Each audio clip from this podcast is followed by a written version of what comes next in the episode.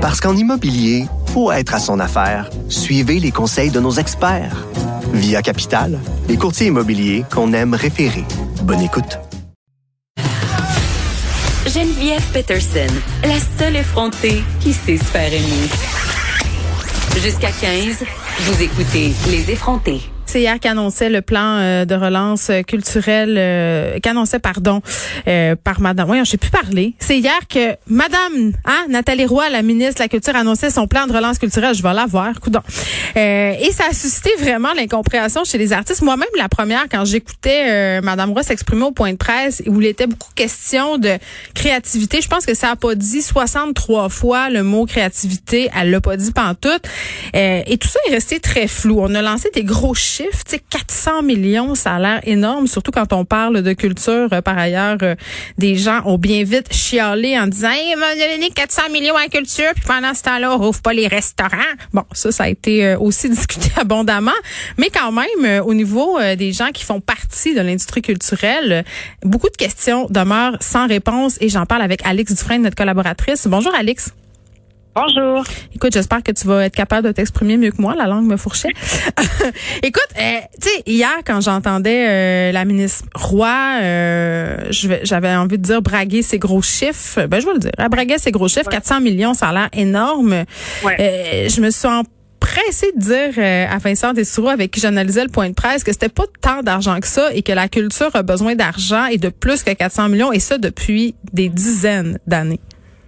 Ben oui, exactement. Puis j'ai l'impression, on le voit avec la pandémie, que la crise fait ressortir des problèmes de fond. on l'a vu avec les CHSLD, mais on le voit aussi en culture. Puis je pense que mon intervention va aller en deux sens, c'est-à-dire que on, on, ça montre à quel point on a un problème de financement en culture, puis on a un problème aussi d'équité dans la façon dont l'argent est réparti. ceux qui en souffrent le plus, c'est sans conteste, c'est les artistes puis les artisans.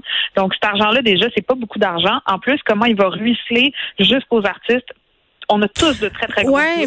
Ben hier, euh, la ministre disait notamment 91 millions de dollars euh, pour la SODEC. Euh, là, je me disais, en mon fort intérieur, on s'entend, cet argent-là va surtout se voir à la télé, au cinéma, mais il y a tout, il y a plein de pans de disciplines artistiques ben, qui vont être oubliés. déjà d'une partie ça va être les, ça va être les, ça va être surtout les grosses, euh, les grosses entreprises ou les grosses compagnies qui vont pouvoir mettre la main mise là-dessus parce que les autres, ils ont encore du fonctionnement, donc encore des gens dans les bureaux pour les aider à, à, à, cet argent-là puis à faire les demandes. Mais euh, si on parle des arts vivants, parce que moi dans la vie, tu sais, je suis metteur, je suis metteur en scène, donc il y a 50,9 millions de dollars qui sont allés pour les arts vivants. C'est quoi les arts vivants? Moi, je dis ça partout. Là, explique-moi. Les arts vivants, les arts vivants, c'est qu'il faut que tu y ailles en personne pour le voir. Puis ah, les gens sur la scène, au, au C'est de la danse, c'est de la musique quand c'est live. Euh, c'est du théâtre, c'est du cirque. Bon, c'est les arts vivants. Et donc, euh, et donc, mais ils peuvent faire des captations, ils l'ont dit. bon, là, c'est l'autre blague, là. C'est vraiment de dire, ils ont lancé un nouveau programme, puis le nouveau programme pour se réinventer s'appelle, euh, je, je, vais le retrouver, le titre, là, mais c'est quelque chose par rapport au numérique, là, tu sais. Donc, ça, déjà, on a un problème parce que de dire, ben, les arts vivants, c'est tout sauf numérique. Quand il y a de la vidéo, ça fait partie du spectacle. Le spectacle n'est pas une mais captation. Pourquoi le public, pourquoi le public est important au niveau ben, des arts vivants?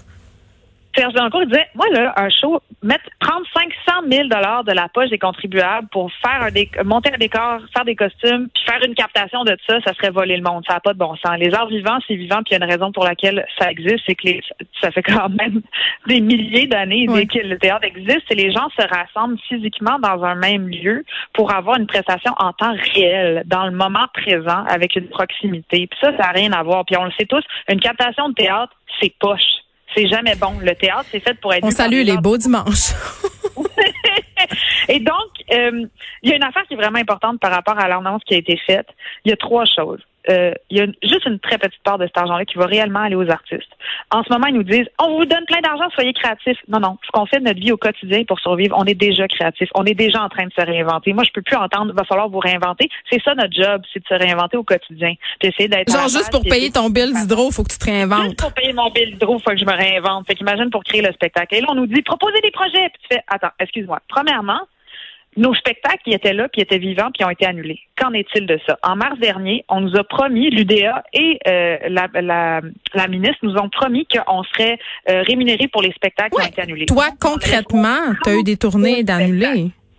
j'avais 32 spectacles. On s'en a joué dans Paradise partout au Québec, à Paris. On revenait faire deux semaines au Katsu. Et ces shows-là, on les a répétés. Il y a des, il y a des costumes qui ont été créés, il y a des décors qui ont été créés, il y a des artisans qui ont travaillé là-dessus, il y a des techniciens et techniciennes qui ont travaillé là-dessus. Personne n'a été payé, là puis on sera pas payé. C'est ça qu'on vient d'apprendre aujourd'hui aussi, là, dans le devoir. Il dit, il semble qu'on qu'on sera pas rémunéré pour ça.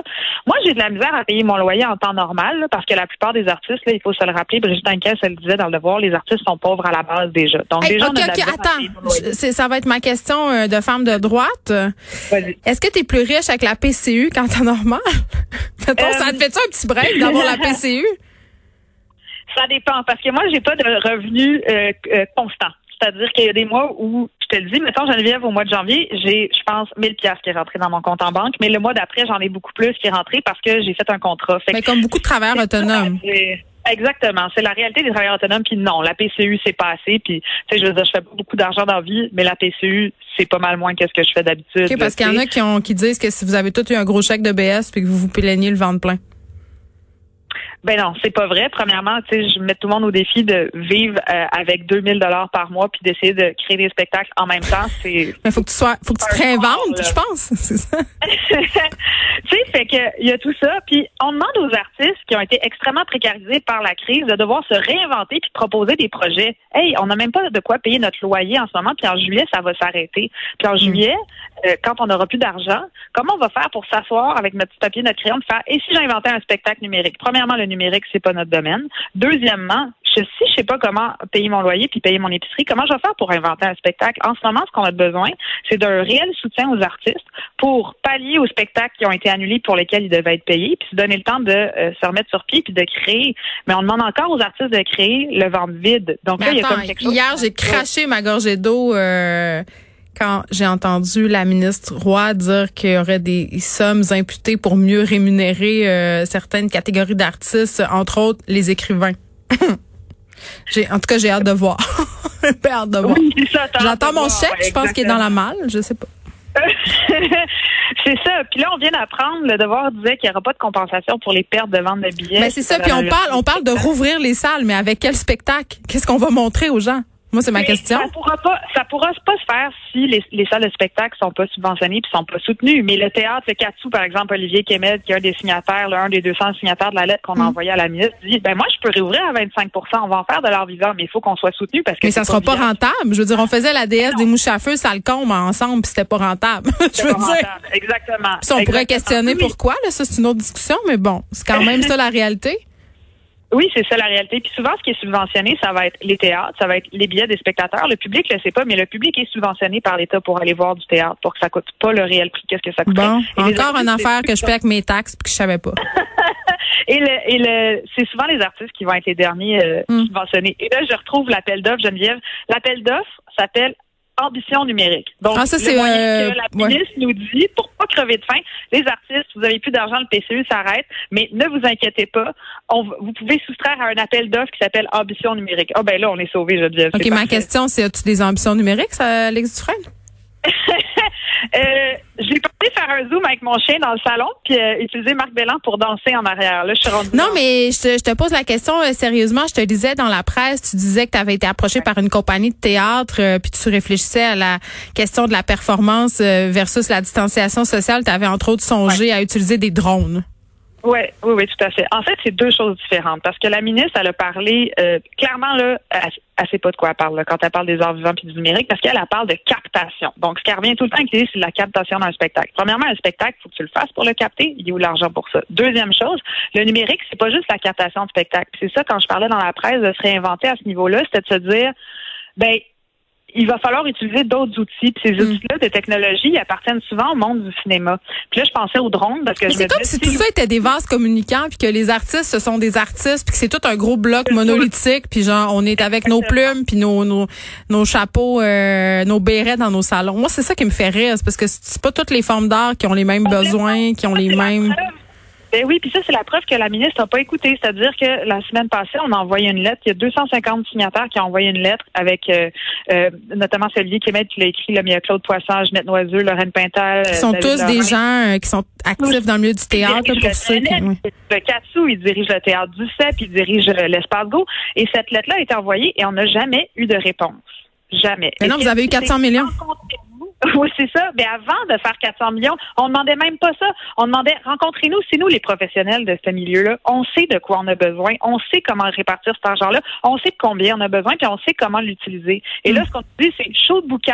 Voici 400 millions. Roulez-vous dans l'argent et créez des projets numériques avec ça. Ça marche pas comme ça du tout, du tout. Du non, puis nonobstant ça aussi, euh, la réalité de tout ça, là, on parle des plateaux de tournage qui vont reprendre. Je lisais Sébastien Diaz sur Facebook pas plus tard qu'hier qui disait comment on va faire euh, pour un tournage de cinq jours quand on nous demande de s'isoler 14 jours avant, 14 jours après. Ça veut dire que les producteurs vont devoir payer le monde à rien faire. Puis en plus de ça, les acteurs, les actrices qui ont des familles, comment ils vont gérer ça? Donc, à mon sens, là, c'est un, c'est un méchant panier de crabe. Tout ça, il y a rien de clair. Et je sais que 400 millions, ça a l'air gros. C'est rien, quand, quand on sait comment ça coûte tourner un film, comment ça coûte tourner une série. Cet argent-là, ça va aller excessivement vite. Il y en aura plus. C'est une belle annonce, c'est le fun.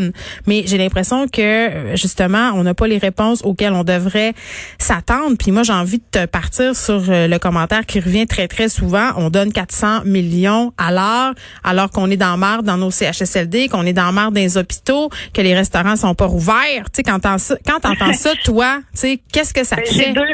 J'ai deux réponses à ça. D'un côté, parce que l'art c'est pas nécessaire, on sent nécessaire au sens nécessité là, tu sais pas. pas. Oui, on va pas mourir. On n'a pas besoin, c'est ça. Exact. Une partie, j'aimerais répondre à ça en disant qu'est-ce que vous avez fait quand vos jobs se sont arrêtés? Qu'est-ce que vous avez écouté? Qu'est-ce que vous avez lu? Puis qu'est-ce que vous avez regardé pendant la pandémie? Je veux dire, l'art était quand même là pour remplir une bonne partie de. Ben, c'est assez paradoxal. On n'a jamais eu autant besoin d'art qu'en ce moment. Exactement. Après, tu dis, OK, mais ça me fait pas dans mon assiette, puis ça, ça, ça essuie pas les fesses de nos petits dans les CHSLD. Je suis d'accord avec toi. C'est des enveloppes différentes. C'est des budgets Ça enlève rien enlève rien au CHSLD, ça enlève rien à rien. Puis même le Cirque du Soleil, quand on critique le 225 millions mm. qui a été donné, c'est même pas la même enveloppe. Donc c'est pas une enveloppe artistique, c'est pas une enveloppe, mettons, du Conseil des arts qui aurait reçu cet argent-là, c'était une enveloppe comme avec Bombardier. Puis en même temps, ce qu'il y a derrière cette idée-là, Alex Dufresne, c'est de dire pourquoi on subventionnerait comme société euh, des formes d'art qui sont non rentables. Ben ça, c'est un choix de société. Puis si on regarde, mettons, l'Europe, la France qui font ça, ils vont encore plus loin ils font une intermittence du spectacle. Oui, mais l'art n'a pas le même statut en Europe qu'ici, c'est pas le même marché. Le même statut, on n'a pas le même nombre de gens, le public est différent, mais on pourrait l'avoir si on en faisait une préoccupation sociale réelle. C'est-à-dire que si le théâtre était plus accessible, il était mieux subventionné, que les billets étaient moins chers, qu'on arrivait à offrir plus de prestations gratuites, soit dit en passant, il y en a beaucoup, là, des prestations gratuites. Il y a beaucoup de euh, prestations plates aussi, je Excuse-moi. oui, mais comme toute chose, comme toute chose, je ben il y a du bon théâtre, il y a du mauvais théâtre. C'est mauvaise foi, là, je m'excuse. Ce que je veux dire, c'est que l'argent que les artistes reçoivent, c'est pas de l'argent qu'on enlève dans d'autres secteurs. Hmm. C'est des enveloppes qui sont différentes. Donc, pour toi, Alex, en terminant cette annonce-là, euh, est-ce que tu qualifierais ben, que c'est de la poudre aux yeux?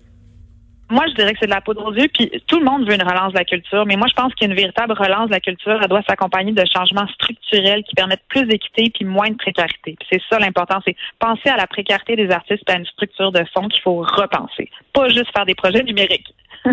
Très bien. Merci, Alex Dufresne. On se parlait de ce plan de relance culturelle annoncé hier par la ministre Nathalie Roy.